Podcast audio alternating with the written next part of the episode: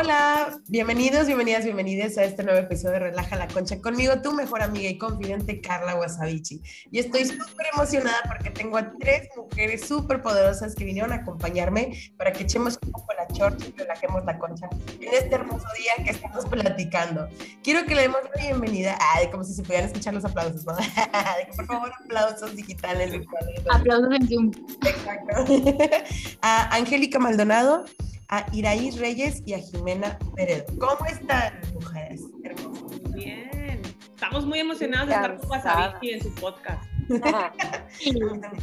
y realmente como que es un espacio bien diferente a los que pudimos haber estado antes.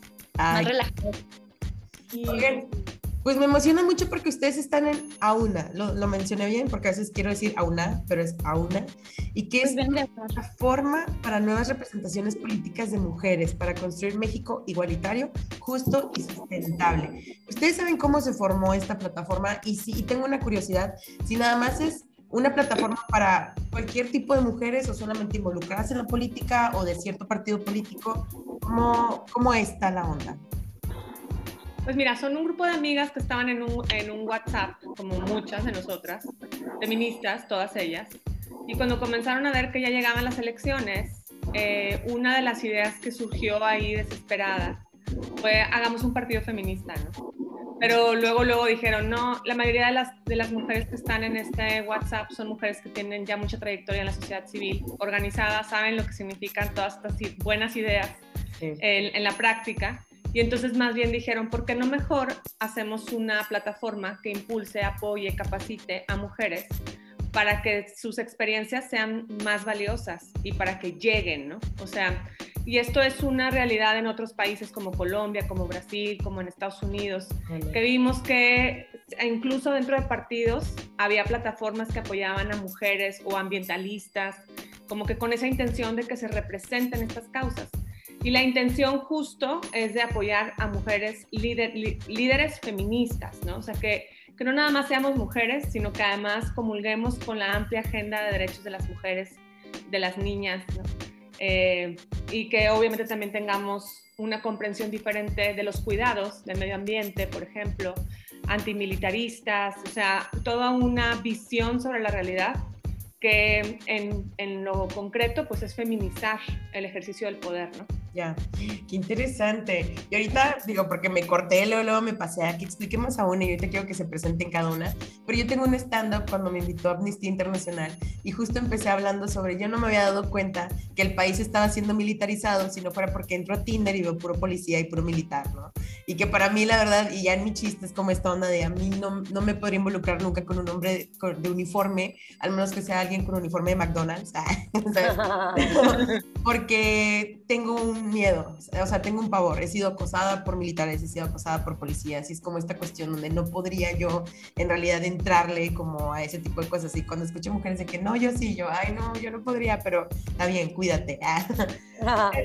pero en esto me gustaría, porque yo nomás dije sus nombres, pero me gustaría que se presentaran, que dijeran su nombre, que dijeran su puesto, qué es lo que hacen y algo que las haga muy feliz y algo que les dé miedo.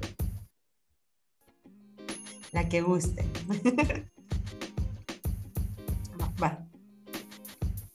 Dale, pues a ver, no entendí, yo le doy. Pues bueno, yo soy Angélica Maldonado, eh, ahorita estoy contendiendo para la suplencia de la Diputación Federal en el Distrito 10, que es acá en el centro y sur de Monterrey. Pero bueno, eso es como muy actual, ¿no? Y aparte temporal, esa identidad de candidata. Además de eso, soy eh, politóloga, feminista, activista, particularmente por la desmilitarización de la seguridad. Entonces, yo estoy en contra de esta guerra contra el narco y esta eh, estrategia de inseguridad militar, pero yo soy hija de militar.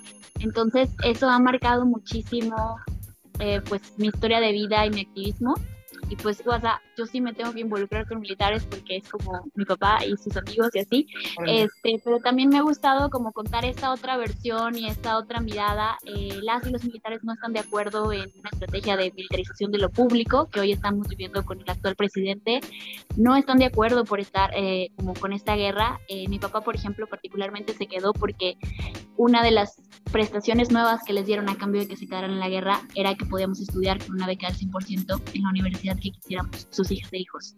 Un promedio, sí te pedían y todo el rollo, pero la beca neta estaba súper padre. Entonces, mi papá se quedó para que yo terminara de estudiar en el TEC de Monterrey beca al 100%.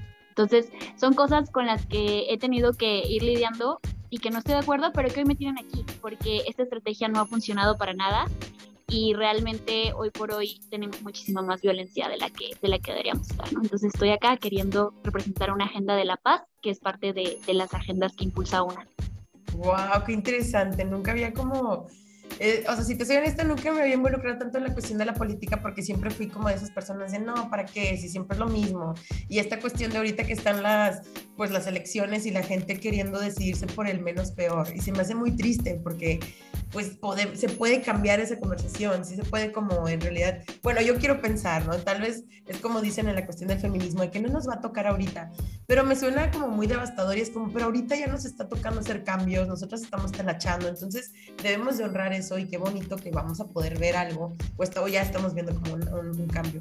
Pero qué padre, Angie, la verdad es que nunca había escuchado sobre eso y se me hace muy interesante creo que va a cambiar mi perspectiva y tal vez pueda mejorar ese estándar. Muchas gracias. Iraís. Hola, muchas gracias por la invitación, Carla. En mi caso, y ya los he platicado mucho a las, a las chicas de AUNA, yo desde que era una niña yo decidí que quería hacer política. Y así, con esa decisión, desde los 12 años, decidí estudiar Derecho, decidí hacer una maestría en Estado de Derecho y Desarrollo. A mí me tocó mucho trabajar en el Congreso durante los últimos tres años de mi vida. Era la jefa de asesores de la bancada de Movimiento Ciudadano, que es por donde estoy compitiendo para ser diputada local del cuarto distrito. Y ahí en el Congreso, fuera de que estar ahí y ver que es un ambiente bien horrible, sucio, complicado y tóxico, eh, supongo que mis relaciones no chidas de la vida hacen que no me sorprenda tanto ese lugar tan horrible y haga que diga, yo quiero estar ahí, puedo hacer un cambio, puedo hacerlo diferente y puedo hacer un mejor trabajo que muchísimos o casi la mayoría de los diputados que están por allá y ahora busco representar este distrito. Yo también soy, eh, les había dicho, soy abogada, soy activista por la participación política de la mujer, soy profesora también. Desde que me gradué comencé a dar clases a los chavos de la prepa y ahora estoy dando clases en la universidad en el Departamento de Derecho del TEC de Monterrey. Órale, qué padre. Muchísimas gracias. Ahorita que te escuché en esta cuestión de lo del ambiente tóxico, yo tenía una amiga, porque allá en Tamaulipas o, generas tu propio empleo o algo o trabajas en gobierno, ¿no? Y, muchos de mis amigos trabajan en gobierno y me acuerdo que me decían de que el ambiente era tan tóxico que cada quien tenía que llevarse su propio papel de baño porque se lo robaban, se lo llevaban, no sé, era como wow. wow, se me hacía muy íntimo, no, pues qué, qué loco, yo al final trabajé en una agencia y todo, nunca entré a gobierno porque, pues, no sé, siempre tenía los pelos de colores y en ese entonces era como muy disruptivo, no sé, como que ella que, o va a robar o no sé. Y, este, y, y, la verdad es que sí me impactó mucho. Dije, no, qué bueno que nunca tuve que estar en un ambiente así, aunque en mi agencia, mi, el jefe que me contrató me había dicho que quería que fuera la espía y le hablara de lo que hacía cada quien. O sea, no, hombre, puro y, o sea, la vida me dijo, tú no estás para trabajar en ese tipo de cosas. Muchas gracias, Thank you. Jimena, cuéntanos. Pues sí, no, y al final estas personas son las que tendrían que estar representándonos y sirviéndonos, ¿no? O sea, está en una crisis severa el servicio público y la política. O sea, ahora que estamos, que estoy yo de candidata, me doy cuenta de ese quiebre entre las, las personas y la política. Y qué, qué, pena, yo lo viví como activista y me voy presentando, o sea, yo, eh, bueno, fui columnista del periódico El Norte muy, muy chavita, empecé por un azar del destino a los 17 años a publicar cada semana una columna de opinión y eso mismo me empezó a interpelar, ¿no? Este, frente a mi realidad, de pronto unas causas no nada más las podía solo escribir, sino que me metí con el cuerpo a la defensa de espacios naturales y me volví activista ambiental. Pero entonces ahí aprendí que muchas veces vas a tocar puertas a los gobiernos para que te las cierren en la nariz o bien te hacen pasar, te sientan, te ofrecen galletitas y café y después que te neutralizan porque te dicen, ay, ¿cómo? Qué barbaridad, qué indignante, bla, bla, bla. Sales de la oficina así como que, ay, que nos fue bien, ¿no? Bien, bien ingenuas y pum, ¿no? A la mera hora hacen todo lo contrario a lo que dijeron. Entonces, en mi vida he acumulado mucha frustración sobre justo la utilidad de la política para defendernos, para protegernos, para sostener un medio ambiente sano. Y fue recientemente que dije, híjole, estas próximas elecciones creo que ya no voy a poder ser solo columnista, ¿no? este, además de eso me dedico a escribir, o sea, soy escritora, escribo ensayo, escribo cuento, escribo crónica, lo que me pidan. Este, em, eso. Un perreíto. Estoy de candidata, estoy de candidata del Distrito 18, que es San Pedro y un pedacito de Santa, ah, para llegar al Congreso de Nuevo León, a representar, entre otras, la causa medioambiental y la causa también de las mujeres. Qué padre, me encanta, me encanta porque muchas traen como su historia, que creo que es lo, lo más importante, porque cuando me preguntan el cómo puedes explicar el por qué eres feminista, eh, o en este caso, por qué están haciendo lo que están haciendo, siempre tiene que, yo considero que es mucho mejor cuando hablas desde tu punto de vista, desde lo que tú viviste, no por lo que las demás personas han vivido, porque entonces eso ya lo humaniza y la gente puede empatizar de cierta forma. Y creo que las tres se consideran feministas, ¿o no? Sí. ¿Sí? Sí, una eligió puras feministas. Ah, ok, ok. Entonces está basado en esa forma. Y fíjate que algo que se me hace como muy interesante es si creen que es importante denominarse feminista para poder luchar por los derechos de las mujeres. No, yo creo que es un proceso bien personal. O sea, ves a Marichuy, por ejemplo, este, que estuvo intentando ser candidata presidencial eh, la vez pasada y ella no se nombra feminista y es indígena y trae como totalmente otros discursos. Eh, nosotras la fuimos nombrando feminista, yo me acuerdo cuando hice una entrevista eh, con gente de su equipo, vamos a hablar con el equipo de Marichu y candidata este, feminista para, y es como, oye, güey, ella no se nombra así, yo, ah, perdón. Entonces como hay que respetar, ¿no? Como cada quien se vaya nombrando, pero más allá de que se nombren o no, lo importante es el trabajo que hacen.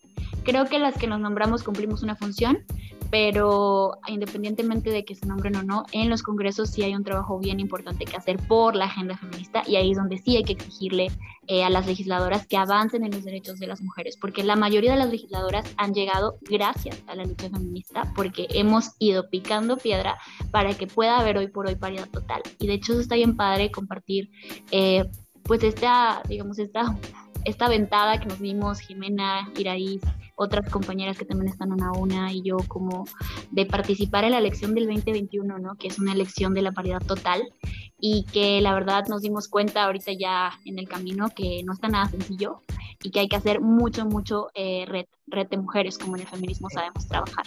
Sí, sí, sí, cañón. ¿Alguien más quiere aportar algo? Pues en eso tuvo mucho que ver ir ahí. Sí, es que ahí en el Congreso son de repente medio machistas o muchas veces.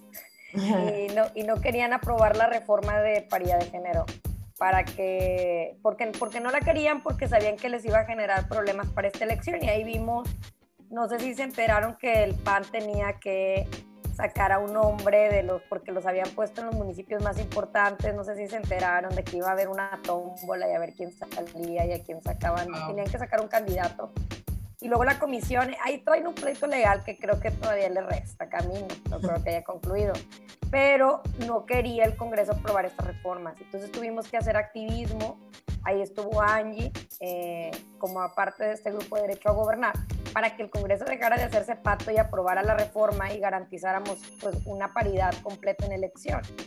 No quiso y luego hicimos un juicio y ahí estuvimos peleando, lo ganamos y por eso ahora en esta elección el, el 50% de las candidaturas a presidencias municipales son mujeres y en lugares competitivos.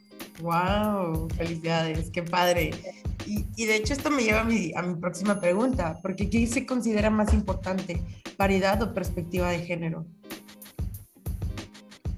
Es interesante, Wasabichi, porque la perspectiva de género, pues obviamente la podemos tener hombres y mujeres. O sea, nuestro ideal es que también los hombres asuman una perspectiva de género y se asuman parte de este, estas, esta población que le ha tocado pues vivir un rol en el que muchas veces sacrifican personalidades, sacrifican talentos futuros, etcétera, ¿no? la perspectiva de género hoy se, pues se confunde con asunto de mujeres, pero esperemos en un futuro próximo podamos todas las personas hablar de perspectiva de género y justo darnos a cada quien un lugar, el lugar que cada quien desee, ¿no? Entendiendo que históricamente estamos eh, cumpliendo funciones, pero la biología no nos está eh, destinando a esto, ¿no? Sino que pues culturalmente estamos en roles distintos, pero estos pueden cambiar, ¿no? Y la idea justo es como empezar a, a esa frontera cada vez hacerla más porosa, más porosa, hasta que de repente, eh, pues el, el, trabajo del sostenimiento de la vida en sociedad, pues sea de hombres y mujeres por completo en todos los roles, ¿no? Entonces la paridad no, no, nos garantiza la perspectiva de género, precisamente por eso es este tipo de, de esfuerzos como a una, ¿no? Es decir, vamos a impulsar liderazgos feministas para que lleguen mujeres, pero también lleguen estas agendas porque tenemos en el Congreso, y esto ha sido muy frustrante, este, esta legislatura que está saliendo, mitad hombres y mitad mujeres, y fue sumamente frustrante que las mismas mujeres, muchas, votaron en contra de esta ley que te está contando Iraíz, ¿no? De la paridad. Entonces es como, eh, es increíble, ¿no? Pero pues eso tiene mucho que ver también con que muchas mujeres entran este, pues de subalternas, ¿no? No entran autónomas, no entran independientes, no entran representándose a sí mismas, ¿no?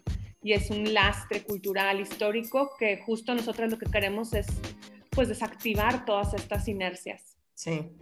Oigan, ¿y cómo la ven? O sea, si la ven fácil? ¿Les han puesto algunos topes? Eh, ¿O qué, este, ¿qué, qué es lo que han tenido que vivir, pero aún así dicen, ¿sabes qué? No, porque ya estoy aquí y ya le voy a dar, lo voy a seguir para adelante, porque si estoy incomodando es porque estoy creando reflexiones. Miren, yo aquí una anécdota personal que traigo atorada en mi corazón. Yo este, me acuerdo que este distrito había la posibilidad de que fuera un hombre también quien lo compitiera antes que yo. No voy a decir quién, pero puedo decir no. Me acuerdo que unas personas, que ojalá lo escuchen, este podcast, me dijeron que pues estaban enojadas conmigo porque yo me había aferrado a competir, sabiendo que el hombre hubiera ganado con más facilidad que yo. Wow. Entonces, ahí fue como una, fue para mí uno de los grandes momentos que me impulsaron más, que dije, miren, si voy a dar el 100, ahora voy a dar el 500, porque eh, de entrada el hecho de que como propias personas que deberían brindarte apoyo porque son mujeres, piensen de que pues que te estás equivocando por elegir competir sabiendo que el lugar es adverso, cuando realmente el competir, el visibilizarte, el luchar, el participar, ya de entrada está generando un cambio positivo porque está motivando que más mujeres quieran hacerlo en el futuro. Y eh, estás mostrando que, que ese lugar, la política nos pertenece. Yo analizo mis seguidores en redes sociales y conforme los días de la elección pasan, en Facebook gano más seguidores hombres. Y yo me hago la pregunta de que por qué, si al principio me seguían más mujeres, ahora me siguen más hombres, si sigo siendo la misma persona. Y es parte, lo hemos analizado en mi equipo de comunicación, y es parte de esta idea de que la política parece ajena a las mujeres. Los hombres eh, piensan como que es más de ellos y por eso siguen más a políticos, pero las mujeres no necesariamente siguen a, a mujeres políticas y es un lugar en el que tenemos que estar trabajando. Qué loco, y te escucho y una, me resuena lo que dices de, ¿sabes qué? Eso me motivó más, o sea, fue mi gasolina, porque yo, ha habido partes donde pasan cosas como, eh, no sé, que no se legalizó el aborto, o que no se hizo esto y lo otro, y muchas mujeres de, ¿por qué? No puede ser. Y digo, ok, es válido que nos sintamos enojadas, es válido que nos sintamos tristes, porque tú luchas, luchas, pero de repente está bien padre el hecho de que dices, no, voy agarrar como energía, o sea, como gasolina para decir, ok, hoy no se pudo, hoy voy a descansar, mañana le voy a dar, o sea, y mañana voy a seguir, y el poder tener una red de apoyo.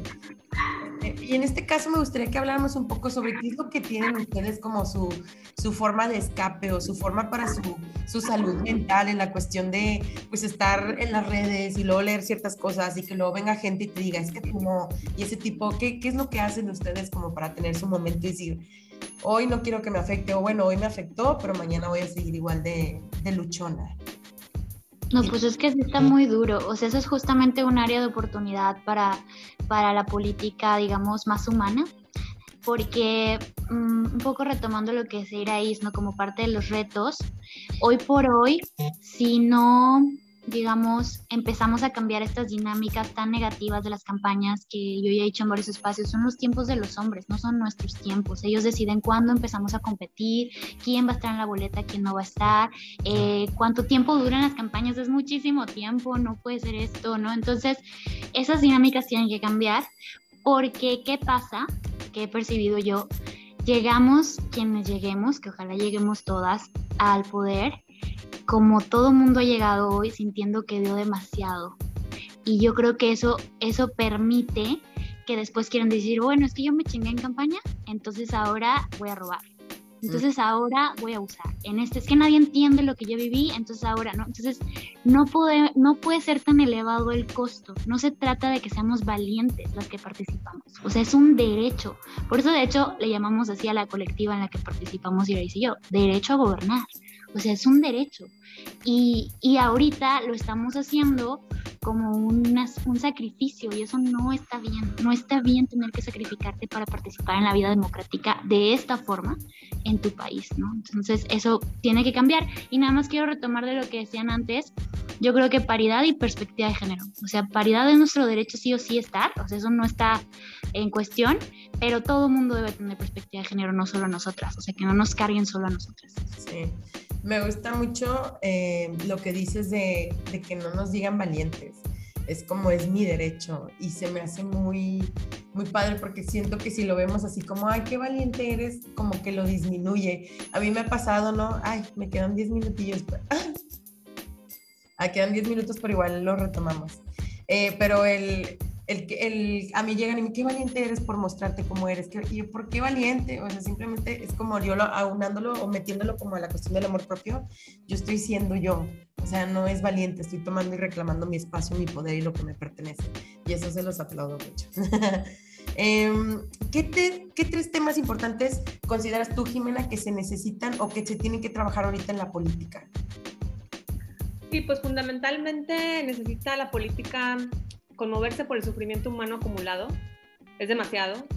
Eh, nosotras como mujeres tenemos claro los sufrimientos que pasamos por violencia de género, los feminicidios, cómo nos duelen a todas, las mujeres que están desaparecidas, a ellas, a sus hijos, a su familia, a sus hijas. O sea, hay un desgarro de dolor, pero también se mueren 600 personas al año moviéndose en la ciudad, atropelladas, en choques, eh, por, por, por, andar en una bicicleta, por querer cruzar una calle y no tener cómo cruzarla de manera segura, ¿no?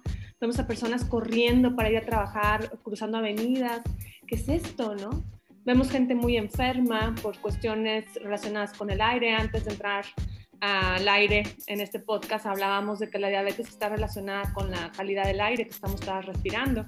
Entonces, hay, mueren entre 2.700 y 7.000 personas al año por enfermedades que son evitables y que están relacionadas con la pésima calidad del aire que estamos respirando.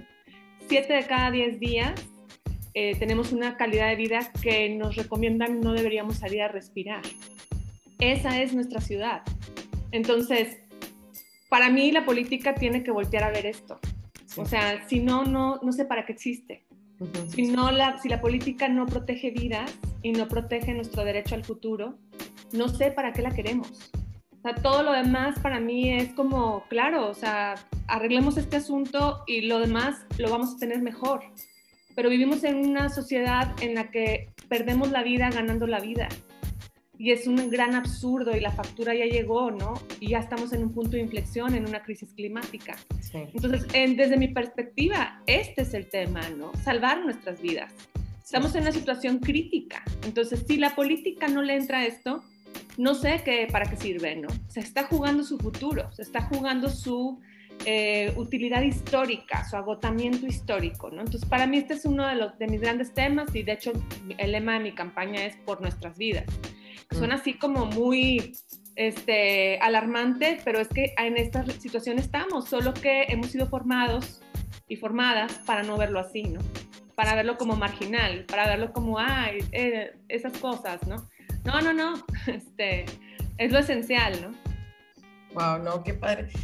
Me gusta. La verdad es que me cambia mucho como mi forma de pensar y cómo veo lo de la política. Hay una, hay un, hay una frase que me, que me impacta mucho, o un término más bien que se llama personas voluntariamente ignorantes, que son estas personas que tienen los medios, ¿no? Yo tengo un celular, tengo internet, tengo, y no investigo, no busco, no hago, porque prefiero pensar de que ese mundo no es para mí, que ya la gente decida lo que quiera hacer, cuando pues, yo también tengo que ser parte de, o sea, no puedo dejar como las cosas así nada más al aire. Y les aplaudo mucho que, que estén ustedes ahorita en este momento representando en, en, el 2021, un año que en realidad las mujeres, o sea, desde el año pasado hemos estado como levantando la voz y es lo que más me gusta. Yo en la cuestión de la comedia, yo pues trato de hacer activismo a través de la risa y entonces el, el que una vez me dijeron, ¿por qué te estás riendo del acoso? Y es que no me estoy riendo del acoso. O sea, por primera vez en mi vida estoy tomando el control de mi narrativa y decido contar mi historia bajo mis propios términos y decir, nunca más me van a quitar mi risa. Yo voy a tomar la decisión de cómo me voy a poner y voy a expresar lo que soy.